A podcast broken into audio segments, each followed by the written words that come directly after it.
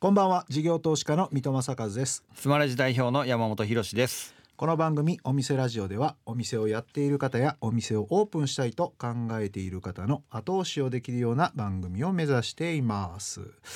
ということで山本さんい。よいよ、はいスマレジ主催のイベントが近づいてきました、はい、えー、と大阪なんですけどねえー、とハラペコサーカスっていうフードフェスですね、えーゴールデンウィークの4月30日から5月4日まで開催します。これ場所があの、花博記念公園鶴見緑地っていうところなんですけど、はい。花博って言ってるのに、うん。なんとなくイメージで万博公園かなって思ってしまうんですけど。ああ大阪といえばね。はい。うん。万博公園の方でもゴールデンウィーク食フェスやってるんですよ。うわそれややこしいな。そう。はい。鶴見緑地に来てねってことですね。鶴見緑地の方にぜひお越しください。で特色があるんでしょ、関西初出店の店舗とか行列ができてなかなか食べれないというか、うん。ランチタイムであのすっごい並ばないと食べれないような店とかあとまあスマレジなんで、はい。モバイルオーダーをしたりとか、まあ、行列がなくても注文できるとか、そういうちょっとしたテクノロジーを入れたりとかうん。そういう取り組みをしております。なんかその辺の広場やなんやに座りながら頼んで、はい。お店に取りに行くみたいな。取りに行くとか、うん。はい。でその時に並ばないとうん、お店の看板に一個一個に QR コードついてたりとか、はい、そういうやり方になります。いい。よね。イベントでもうあのうん。並ぶんが面倒くさくなってくるもんね、だんだんね、はい、そうなんですよね。それもちょっと体験してほしいなってことですね、はい。ということです。じゃあ、えっと、4月の30日から始まりますんで、はい。鶴見緑地の方の花博ですね。はい。腹ペコサーカスぜひお越しくださいお越しください。で本日のゲスト、えっとはい。どんな方でしょうか？はい、地方創生のカリスマと呼ばれてるらしいんですが、うん。えー木下仁さんという方になります。うん、本がねめっちゃ面白いんですよ、ほうほ特にその地方の、えっとうん。商売をどうするかみたいなの結構書いててで特にその商店街ですよね、う、うん、商店街がシャッター商店街みたいになってるやつをどう活性化するかみたいな話も結構あったりするんで多分お店やっておられる方も、えー、と特に地方の方なんかは自分の身の身の回りの問題になったりすると思うんでぜひと思ってまあ私の方が今回はオファーしたんですけれども、ということですね。ぜひぜひはい、はい。ではこの後お一般社団法人エリアイノベーションアライアンス代表理事で、えー内閣府う地域活性化伝道師である木下仁さん登場ですさあお店ラジオオープンです。ゲストは一般社団法人エリアイノベーションアライアンス代表理事で内閣府地域活性化伝道師である木下仁さんです。よろしくお願いします。はい、よろしくお願いします。いや実は私あの木下さんが書かれた本を、地方創生大全大全、はい。大全？うんはい。大全もありますし、これを機に Kindle をちょっと検索したら4冊ぐらい読んでました。あら、ありがとうございます。私はもともと政治家やって兵庫県であのあ県議会議員やってたんで、はい。その地方をどうするかは結構自分でもテーマだったりするんで。なるほど。そうほんでこれ地方創生大全はね私の地元の政治家の皆さんにかなりおすすめしたんで多分10冊は売れてるんでありがたいです、ね。アフィリエーターとしてありがとうございます。あのいただければなと。何パーか。でまずはですね、はい。木下さん、えっと、エリアイノベーションアライアンスっていうお名前のあまあそうですね。今社団法人ですよね。あこれそうですね。これ10も4年前ですかね。に作った一般社団法人でこして。れはどういった組織になる私のまああの主たる事業っていうのはい。が地元のまあ地方地方にある結構頑張ってる会社うん。と合弁で街を変えていく事業をやるための専門の会社を作るっていうのを各地域やってまして、はいはい。でただまあやってると大体同じような問題とかにぶち当たることが多かったり、うん。まあ、そもそも政策としてこれおかしいよねっていうのがかなりあるので、うんうん。それをレポートにしてまとめたりですね発信をして政策立案するために各地域だって事業のまあえーちょこちょこお金の上がりをですねはい。集めてはい。であの発信するための団体をみんなで連携して作ろうっていうので作ったのがこのエリアイノベーションアライアンスっていうので。はい、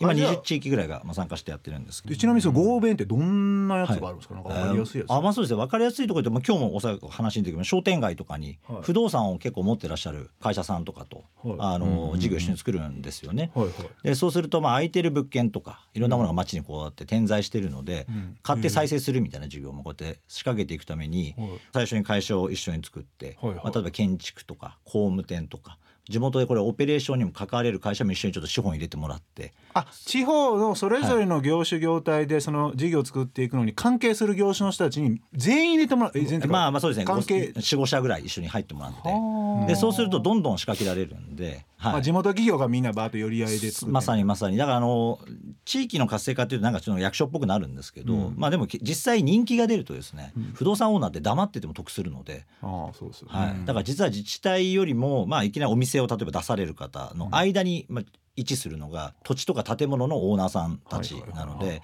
普通まあアメリカとかヨーロッパとかってこの土地を持ってる人とか建物を持ってる人が街づくりやるんですよね。日本でやっぱ戦後あまりにもいい時代が続いちゃったんで、うん。衰退してきたら今度オーナーがやんなきゃいけないのに全然スタンス変えなくてはあ家賃下げないとかでやってたらまあ誰も来なくなっちゃったと。はい。でそれをなんか役所がやってくれとかってわけわからず言ってる人が多いんでいやいやいやと、あなたの物件に役所が出てきてね強制的に借りるなんてできないんだからまずあなたたちが変わらないと始まりませんよねっていうのが、まあ、僕のなんか授業の一番最初のスタンスなんですよね。木下さんのご経歴で言うと、早稲田商店街ちょうど東京の商店街がどん底の転換点みたいなところでっていうのは東京にタワマンとか含めたはい超高層建築の許可が出始めるのが98年ぐらい。あなるほど。だから六本木ヒルズとかがまさにそれ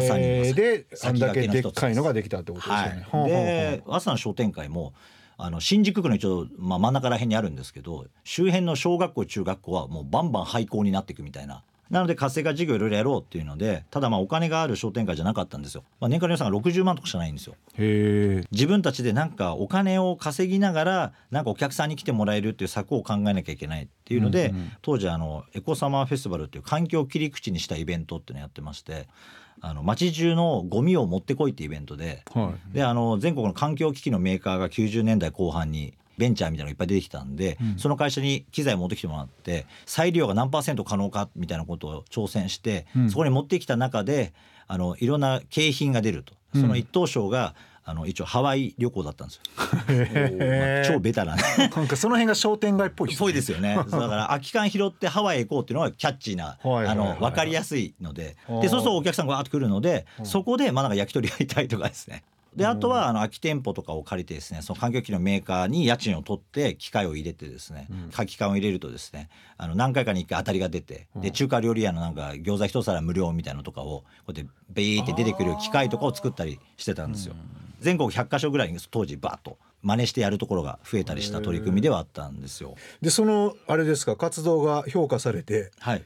株式会社商店街ネットワーク初代社長に就任ってありますけど。名前が商店街ネットワークって言っているようにですね、まああのえー北海道の例えばカニをですね、九州の商店街のお店でも取り扱えるようにしよう、はいそれをお互いにこれやり取りしようみたいな話から、あのそういう事業やろうねって話になったんですけど、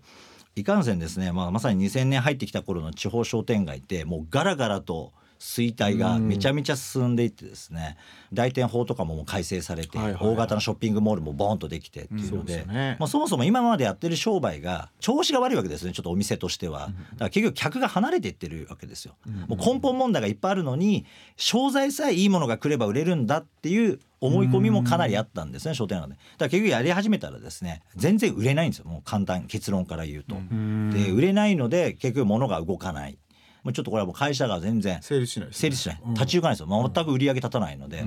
じゃあもうなんか違うことやんなきゃなと思って、まあ、海外とかの街を再生してるケースとかをまあ見ていくとやれる商売がいっぱいあってですね、郊外とかにショッピングモールとかあった時に消費財のメーカーさんですよね。だからあの当時は携帯電話の会社とかも含めてですけど、あとはあの洗剤とか、うんうん。映画とかですね。それの,、あのプロモーションをやるときに郊外のモールって当然大手の会社さんがガーッとネットワークしてるので、あのそこにあの広告代理店さんが反則費でボーンと出して、はい。だけど街中ってその取り仕切ってる会社が全然なくてですね、確かに。はい、なのであの商店ネットワークは大きいところから小さいところまでいろんな商店街が入ってたんですけど、はい。その中でも例えば北海道だったら札幌のたぬき工事とか、東京だったら新宿の,、あの駅のところのモア4番街とかを持ってるエリアとか、そういうところは企業からするとなんかそこでイベントとかやりたいとかうん。のニーズがありまして、でアメリカ行くとまあタイムズスクエアとかみんなやってるので。まあ、タイムスケなんかのゴミ箱もう全部広告面になってたりとか、まあね有名なあの広告面ありますけど、うん。あれも実はタイムズスクエアアライアンスってタイムズスクエアの不動産のオーナーのたちが作った会社が全部管理してるだ。から街でやると意外とそういう中間レイヤーでやれるビジネスがたくさんあるんだけど日本の商店街でもともとが仲悪いので全然それやってなかったのでへだから全然合同でそういう一緒に稼ごうなんて授業商店街全然考えてなくてですね。あそうなんですか、あでそういうのを集めていったとですか？そうですね。なんで例えば映画館がある。そうするとそこでジャパンプレミアとかのイベントを、うん。あの路上にレッドカーペット引いてイベントやるとか、うん。そういうのはやっぱり企業さんもやりたいっていうので。でそれやるために我々は当時の経産省とかと共同研究のプロジェクトで国交省さんとか警察庁さんを巻き込んだ会議をやってもらって、はいはい。で当時はオープンカフェっていうのがちょっと規制緩和になってたんですよオープンカフェ確かにそうですよ。日本厳しいですよね。海外なんかめっちゃあるのに、はい、でようやく日本でも2000年ぐらいが、まあ一部社会実験で OK になってたんでじゃあオープンカフェをよりあの引き伸ばして当時はあの携帯電話のキャリアとかもあの、ねいろいろとなんか携帯出してたじゃないですか、うんうんだからそういう携帯のなんか要はタッチトライとかを、うん。あの行動上でやれるとかなるとなるほどなるほど。はい、ぜひややりたいっていうのへでー。あの歩行者天国の時間とかあるので、そこでやっぱりその企業宣伝をさせてほしいとかやっぱそういう需要はすごいあってですね。だからまあショッピングモールはあのああいう共有部もね私有地なんで勝手にできますけど、商店街でなかなかできなかったんで、うんうん。まあ、それをやれるようにしようっていうのでうん。やっていくっていうのがまあ、えー、3年目にこの事業が立ち上がってですね、うん。まあ、よく別にまっとうに私もなんか夜勤報酬とか取れるぐらいになってきたら、儲かんなくても揉めてたんですけど、儲かったら儲かったらさらに揉め お送りしたのは木下さんのセレクトスピッツの渚でした。熊本の熊本市中心部の不動産のオーナーさんたちと一緒になって、はい。あの中小のあのペンシルビルみたいなのが多いんですよね。飲み屋街がいっぱい。熊本あるじゃないですか。いわゆる雑居ビル的な感じですもうよねまさしくもうこれを雑居ビルと言わずしてうん。何を雑居ビルというかぐらいの 雑居ビルですよ本当に。でゴミの処理からスタートしたんですけどはい。あの廃棄物の処理の契約とかをみんなバラバラにやってるんですよね。ああ確かにな、はい、業者さんも4社ぐらいが入っててでそれはなビルのオーナーは面倒くさいから。で勝手にやってくださいって言って真面目に契約をするお店もあれば契約せずに事業継ゴミを捨てちゃうみたいな、うん。で昔の小さいビルなんでいわゆるゴミのストックヤードってないんですよねビルに。はいはい。あだからビルの前に置いてますよね。まさにまさになんでそれが勝手にどっかに置かれるとあそこに置いていいみたいな感じになってですね、はいはいはい。でみんなわーって捨ててくるんですよ、そうするともうとんでもないこんなゴミの山がですね朝になったらできて、でそこに今度郊外からですね軽トラックに冷蔵庫とかを乗っけてですね、ん。わーっと来てドーンって街中に捨てて逃げる人がいるんですよ。ええ街中に不法投棄する人がいるんですよ。マジっすか？はい、で結局それって誰も契約してないので、うん誰も取っていかないんですよ。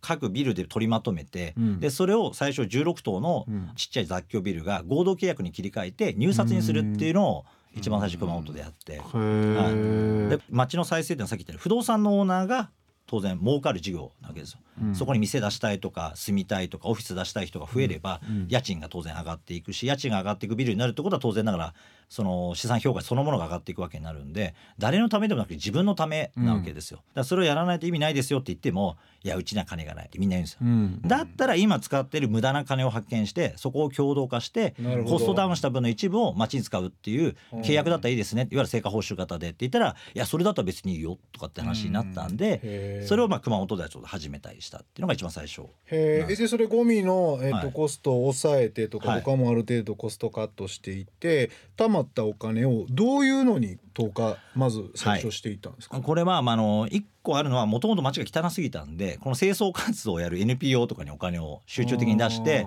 定期清掃のルートに書いてもらう。まずはきれいにしようと。まずきれいにクリーンにしよう。あとは次はまああのそもそもお店を出してくれる人を増やすためにあの通り沿いで飲食とか物販のマーケットを開くっていうのででそしたらそこから結構ねあの出店していく人たちが結構出てきてくれてですね、うんうん。今度はまたお金を使って古いビルをちょっとあのリノベーションして、うん。住宅で使ってたけども住む人いなくなったところをうん。お店用に改装して入ってもらうっていうのでまた家賃を払っていただくようにするみたいなところにちょこちょこ使っていくっていうのを23か月やって調子よくなるとやっぱ皆さん店出したいっていうのでうん。来られるので、まあ、これは町にとって非常にいい。飲み屋街だけでやってたんですけど、うん。その後に上通り下通りって商店街で熊本の商店街ででかい商店街のエリアの人たちもぜひうちでもやりたいって話になってうん。相乗りをしてきてくれるっていうので。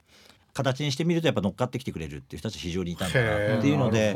はい、だから今となってはまあそういう人たちが一緒に町のことを話したりするって、まあ、世代交代がちょっと進んできて我々一緒にやってた世代がもう今理事長とかそういうクラスにこうやってなってくるっていうのへで、ー。まあ、変化はあので起きてきてんじゃないかなとは思います。そまあ、そういうケースがずっとこう続いていくわけ。はいはい。一番なんかこう分かりやすく成功したっていうかうまくいったっていうかなんかモデルケース中のモデルケースみたいなそうですね、まあ、お店ラジオ的に、はお店がどんどんできてくるみたいなところで言うと、愛知県の春日井市ってとこでやってる、うん。まあ、あの勝川って駅があるんですけど、JR の駅でですね。再開発をすごい一生懸命やってたんですよ駅前で。うん。マンションとか売れるんですけどお店とかが全然店舗入ってこないなみたいな感じになって。空き店舗がやっぱりある状態ってあことそうですね。なんで再開発が途中で止まっちゃったんですね、うんまあ駅前だけやってそこから先の商店街はそのまんまみたいな。ありますあります、はい。途中までなんかすごい綺麗になってるのにその後ものすごいシャッター通りになってるって、はい、シュンって終わっちゃったっていううので。ちの地元もそうやわ、はい、うん。で止まって後ろの商店街は、まあ、どんどん高齢化もして、うん。でお店を辞めるかもしれないみたいなことをみんなが言っててですねもうこの10年以内にほとんどの店が辞めそうだって話になって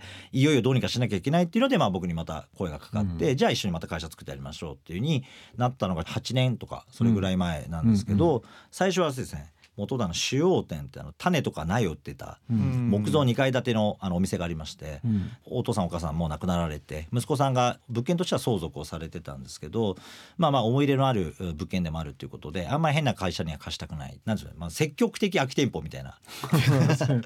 あで我々がまあ話をしたらあ、まあ、でもそういう町のために何かやるとかだったらうちの物件ぜひ使ってくれればって言っていただいて、うん。でその物件をじゃあ前提にやろうと、まあ、最初に5店舗新規のお店開業していただいて。えどういう店舗ですか、はい、1回はねカフェですね、はい。そこ木造のちょっと裏庭もあるちょっといい感じの物件なんですけどそこでぜひともやりたいっていうのでうん。でそれをやりながらクラフト系の作家さんたちとのイベントもたくさんやっててですね、うんうん。雰囲気のあるところでぜひとも店やりたいということでこれの1軒入ってもらっては2階にはですねダンスとかをやる英会話教室踊りながらですね英語をやるんです。い、うわー疲れそう。すごいな。声掛けしたら17店舗ぐらい問い合わせをいただいてその中から5店舗を一応事業者さんとは選んだ。まあ、1階と2階があって2階は4つに区画を分けてうん。シェアをしてもらうという形であの動かしていって。うん。1階はもう固定でそのお店だけはやるという形にしたんですね。でそうするとまあ事業的には1階の方はもう事業も過去やってるしそこそこいけるだろうということでこちらがもう安心してこうやって任せる。うん。で2階は初めての人もいたんでうん。まあここはすごい応援しないとうん。いかんということでうん。これいろいろ応援したんですけどうん。ま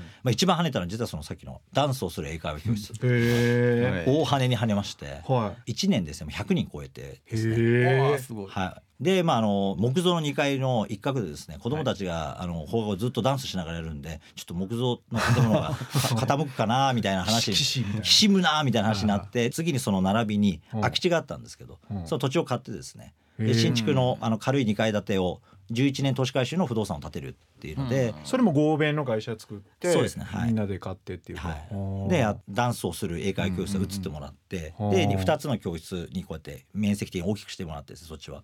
でそれで今もう300人超えるお教室にへなってえ今めちゃめちゃ地元は人気の、まあ、その2軒目のところの物件も全体でそうですね。8軒ぐらいここであのテナントさんが入っていただいて、で今度次にあの去年オープンしたのはあの再開発をさっきやったというあのところの1階にあったえー200坪ぐらいあるスーパーがポコッと抜けてですねえ空き店舗になってて。うん。やっぱスーパーって過酷な競争すぎてですねはい。で愛知とかだとやっぱり当然でっかいスーパーとかショッピングモールみたいなのもどんどんできるしっていうので違うの考えようっていうので、まあ、1階にあのスポーツクラブとかですね。だだんだん一番最初のその木造物件やった時は市場調査すると、まあ、まだ小学校低学年とか幼稚園ぐらいの子供が多い世帯がすごいボリュームラインで、うん。それがやっぱ5年ぐらい経つとみんな小学校高学年中学生とかあぐらいないよいよと。いよいよ結構親も時間ができてきてっていうのでスポーツクラブの需要とか結構あったのではあ。そこら辺を入れようっていうのとであとはマンションが リフォーム需要があるだろうっていう話になってですねはあリクシルさんに入ってもらってうんでリクシルさんがそこでやると周りの建ったもう15年20年経ったマンションから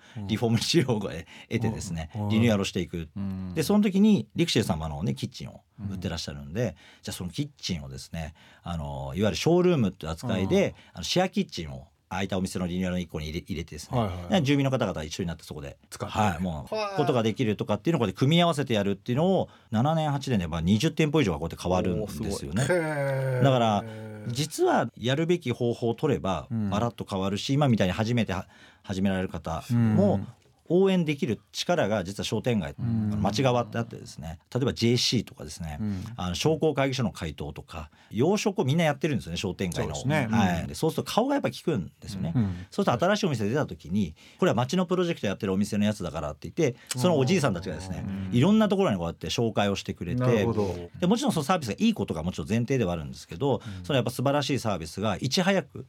その一人でやるよりもやっぱ伝わっていくっていうのでだからまあ最初から空き店舗を埋めることは目的じゃなくて空き店舗に入ったお店が成功することが目的だから定着してくれてやっぱ儲かる店になったってなれば、あやっぱあの辺りで店出したいなって次の人たちがなってきてくれるんで、ここまでが一つのワンターンそうですね。なんで、うんうんうん。それはもうなんか空いてる物件に待って家賃が入ってくるとかそっちを目標にしちゃダメですよねって話は最初から結構いてですね、まあ、老人をこき使うってよく言われるんですけど こき使いながらまあ一緒にやるっていう、はい、そういうスタイルです、ね、確かにね助成金でやってても結局タコ足食いみたいな感じで、うん。自分らの税金で家賃払ってもらって、はい。税金納めてってやってるだけか。あ意味ないですもんね。あんま意味ないですね。だからやってなくなって。やっぱ補助金支援の一番の問題点ってあの経費しか支援できないんですよね。結局売り上げは作ってくれないので。うん。でも商売の必要だって売り上げじゃないですかだから我々のやるまあその商店街とかの店舗に入っていただく方にうん。あのみんなでやろうって言ってるのはまあまさに売上支援の話でうん。売りがちゃんと立ってお客さんがついてれば当然まっとうに経費が払えるわけでそれやっぱ売りを作る支援をしないまま経費部分を税金で埋め合わせても結局リミットがきますよね。そうするとやっぱりもう払えないって話になってまた店が抜けていくじゃないですか。そうするとああそこはあんなにやってんのにやっぱ商売が難しい立地なんだっていうのをなるほど地域全体にプロモーションしてるに近いですよね。逆の影響もあるってもうことですね負の影響ですよ。やっぱあそこはなんか何をやってもうまくいかない。入らないまあそうなるともうんうやっぱり結局もう全然それはもうあの次にはつながらない状態になって、なるほどなで不動産オーナーもですね補助金入ってれば収入はあるから。あの苦労ないじゃないですか、うんだから努力もしないんですよ。だからずーっと悪い状態が続くっていう、なるほど、はい。茹でガエルになる茹でってことですよね。そうですね。いやすごいですね。これスマレジユーザーさんみんな集まってなんか一回勉強会した方が。ええんちゃいますか。いやめちゃくちゃ聞き応えがあってとりあえずあの一週目はここではい。止めたいと思います、えーありがとうございます。ゲストは一般社団法人エリアイノベーションアライアンス代表理事で内閣府地域活性化伝道師でもある木下仁さんでした。ありがとうございました。はいありがとうございました事業投資家の水戸正和とスマレジ代表の山本博でお送りしてきました。お店ラジオそろそろ閉店のお時間です。はい来ました、えーこの番組ではお店の方からの PR メッセージが留守番電話という形で届きます。それでは聞いてみましょ何やつ？大阪天保山で忍者発生中。場所は大阪海遊館すぐ横忍び屋。忍び屋には戦国忍者グッズと珍しいアイテムがずらり。水戸殿山本殿がずっと欲しがっていた刀も手に入るでござる。さらに同フロアに新たにオープンした忍者修行道場では本格的な手裏剣や弓矢で的を狙って遊べるでござる。では拙者は修行に戻るでござる。ドローン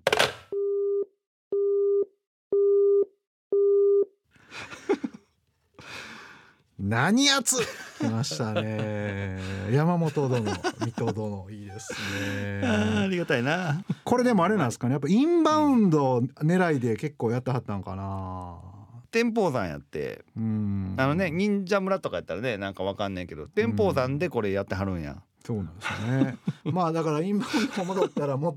ちょっといいんだろうけど今どうなんですかうんね、ほんまにね。いやちょっとこれは行きたいですね。そうですね。どんな感じなの？ぜひあの手裏剣を投げたりって、えーできるらしいですよ。これぜひ山本さん言ってくださいよ。あ体験ができると。そうですまあいいですね。この高田さん今から修行に戻るって言ってたからうんまだ修行中らしいんですよね。教えてもらえないかもしれないですよ。そんなに技術が高くないんじゃ。ん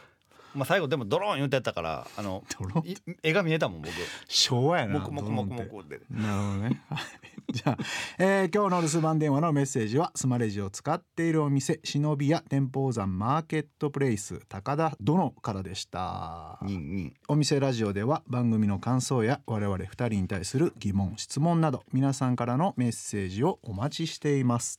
メッセージの宛先はメールアドレスお店アットインター FM.jp お店アットインター FM.jp までお送りください。放送から1週間はラジコのタイムフリーでお聞きいただけます。また OD、YouTube、Spotify ポッドキャストなどでも配信中です。番組の放送後期にリンクを貼ってありますのでご確認ください。また4月30日から5月4日まで花博記念公園鶴見緑地にて腹ペコサーカスというフードフェスを開催します。腹ペコサーカスで腹検ペコサーカス万博公園じゃなくて鶴見緑地の方でお願いいたします、はもうそんだけ万博公園言ってた。ら万博公園行ってましたね、逆にな。逆にね。はい、はい、それではお店じまいにしましょう。ここまでのお相手は水戸正和と。山本博史でした。お店ラジオまた来週ご来店をお待ちしています